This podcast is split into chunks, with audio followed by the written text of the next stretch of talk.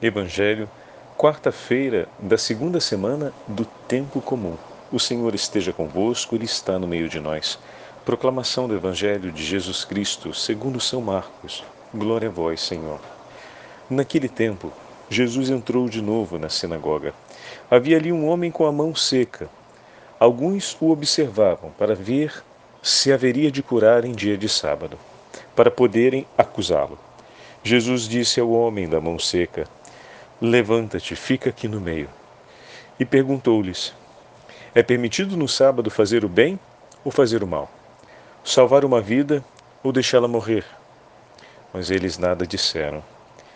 Jesus então olhou ao seu redor, cheio de ira e tristeza, porque eram duros de coração, e disse ao homem: Estende a mão. Ele estendeu a mão e ficou curado. Ao saírem os fariseus com os partidários de Herodes, imediatamente tramaram contra Jesus a maneira como haveriam de matá-lo. Palavra da salvação. Glória a vós, Senhor. Quarta-feira da segunda semana do tempo comum, em nome do Pai, do Filho e do Espírito Santo. Amém. Queridos irmãos e irmãs, a Santa Liturgia nos entrega o início do terceiro capítulo do Evangelho de São Marcos. E Jesus volta à sinagoga conforme a narrativa do evangelista. Entrou o Senhor novamente na sinagoga, onde encontrou um homem com a mão atrofiada. Então, em meio à assembleia dos fiéis que se reuniam na sinagoga para louvar e bendizer o nome do Senhor, para ouvir a palavra de Deus e a leitura do livro dos profetas, a lei, né, e a leitura do livro dos profetas, encontrava-se também alguém que trazia sobre si um grande sofrimento. Ao estar presente na sinagoga, o Senhor olha com compaixão aquele que sofre e olha com compaixão aqueles outros que ali estão, porque muitos deles têm o coração ferido na fé. O que, que significa isso, Padre Fábio?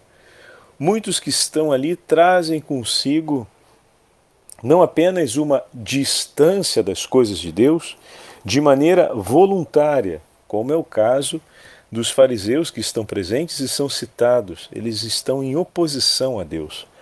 Eles olham com desconfiança e com um desejo de ódio a tudo aquilo que vem de Deus. Diante desses, o Senhor sente tristeza e raiva, né? indignação, vai dizer o texto. Porém, existem também todos aqueles que ali estão e que foram, de certa forma, instruídos, formados, orientados na fé, por esses cujo coração não se deixa conduzir por Deus. Então, trazem consigo um sofrimento de ordem espiritual. Enquanto aquele homem traz consigo um sofrimento físico, na sua relação com Deus, apresenta sempre diante do Senhor as suas dores por uma necessidade física. Muitos são aqueles que estão ali e que trazem consigo dores em suas necessidades espirituais, porque foram instruídos por homens que não amam a fé verdadeira de Israel. Porque foram cuidados por homens que hostilizam a ação de Deus, porque estavam, de certa forma, nas mãos de pastores perversos, de mercenários, como vai dizer o profeta Ezequiel. Por eles o Senhor olha com compaixão, não apenas por aquele homem que tem a mão atrofiada. Deus deseja fazer o bem a todos.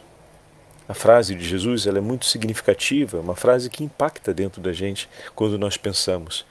É permitido fazer o bem ou fazer o mal?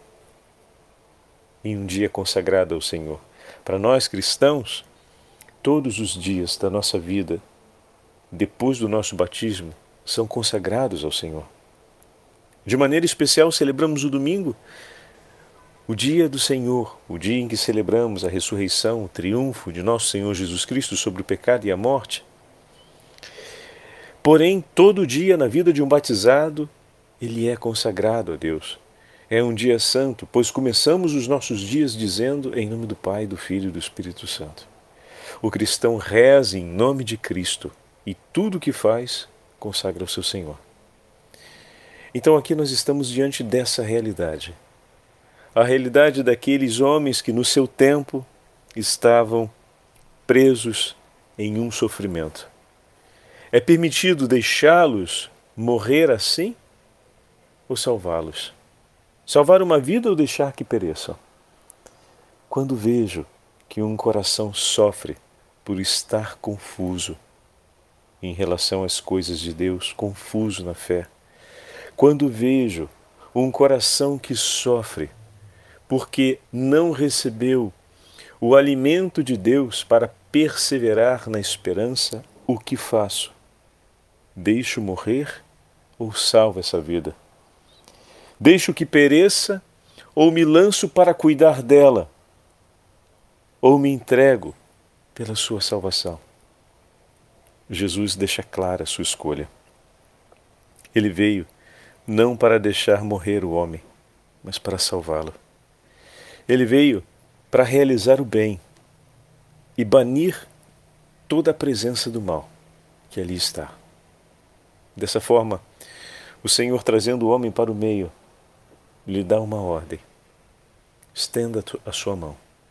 E ao estender a sua mão e ficar curado, manifesta para a gente não apenas a decisão de Deus por conceder a salvação e realizar o bem em favor do homem que sofre pelos males físicos e pelos males também espirituais, mas a escolha que o Senhor faz por salvar não apenas manifesta a salvação, mas a realiza em favor daqueles que nele esperam. O Senhor quer salvar a todos. Aí poderemos dizer, bom, Padre Fábio, mas e aqueles que não esperam? Aqui entra um detalhe interessante. Não foi aquele homem que pediu a Jesus, foi Jesus que, vendo, o chamou para o centro. O que significa dizer que a iniciativa de fazer o bem é do Senhor, que vendo o sofrimento do homem, vem ao seu encontro. Nunca se esqueça disso. Mesmo que uma alma não peça ao Senhor, o Senhor se orienta na direção dela, caminha na direção dela, na direção dela para salvá-la e para fazer o bem. Porque o Senhor toma uma iniciativa de amor por nós. E eu e você, meus irmãos e minhas irmãs, quantas medidas a gente estabelece ao invés de tomar uma decisão como a de Jesus, clara, inequívoca, de fazer o bem a todos em todas as circunstâncias. Ponderamos demais. Consideramos coisas demais. O Evangelho nos pede uma simplicidade maior. Olhar para o gesto de Jesus. Não foi o homem que lhe pediu, foi ele que tomou a iniciativa de chamá-lo para junto. O mesmo Senhor que se indignou com o coração endurecido dos que estavam ali, o mesmo Senhor que sentiu compaixão de todos os corações que estavam dispersos, e a cura daquele homem representava não apenas uma obra de misericórdia pela dor e pelo sofrimento daquele homem que ele trazia em sua vida por conta daquela paralisia, mas representava também uma obra de justiça, porque o testemunho inequívoco do poder de Jesus ao curar ele, que é o Senhor do sábado, restituía a esperança e a renovação da fé no Deus vivo de Israel por parte do povo. Todos aqueles que caminhavam na confusão e que tinham sido vítimas dos mercenários que se aproveitavam do, do, do rebanho, agora veem o sinal inequívoco do bom pastor. Aquele que já havia expulsado os demônios, anunciado a boa nova, agora realiza curas e prodígios. E dessa forma se renova a esperança do povo, se renova também a proclamação do nome santo de Deus. De maneira que os homens que ali estão saem da confusão, saem da dispersão, que foi introduzida na experiência de fé deles pela maldade do coração dos perversos. E dessa forma podem glorificar a Deus por aquilo que vem, por aquilo que estão recebendo agora de Sua infinita misericórdia. Isso é belíssimo. Né? Como nosso Senhor é bom e misericordioso, é providente e amável em nosso favor. Depois disso, vemos Marcos colocar o divisor de águas. Quem não recebe o anúncio do poder e da misericórdia de Deus termina por levantar-se contra ele. E a sequência que acontece é que aqueles partidários de Herodes e dos fariseus se retiram para então cumprirem um ato contra Deus. Né? Eles vão se colocar agora como adversários de Deus, o que é lamentável.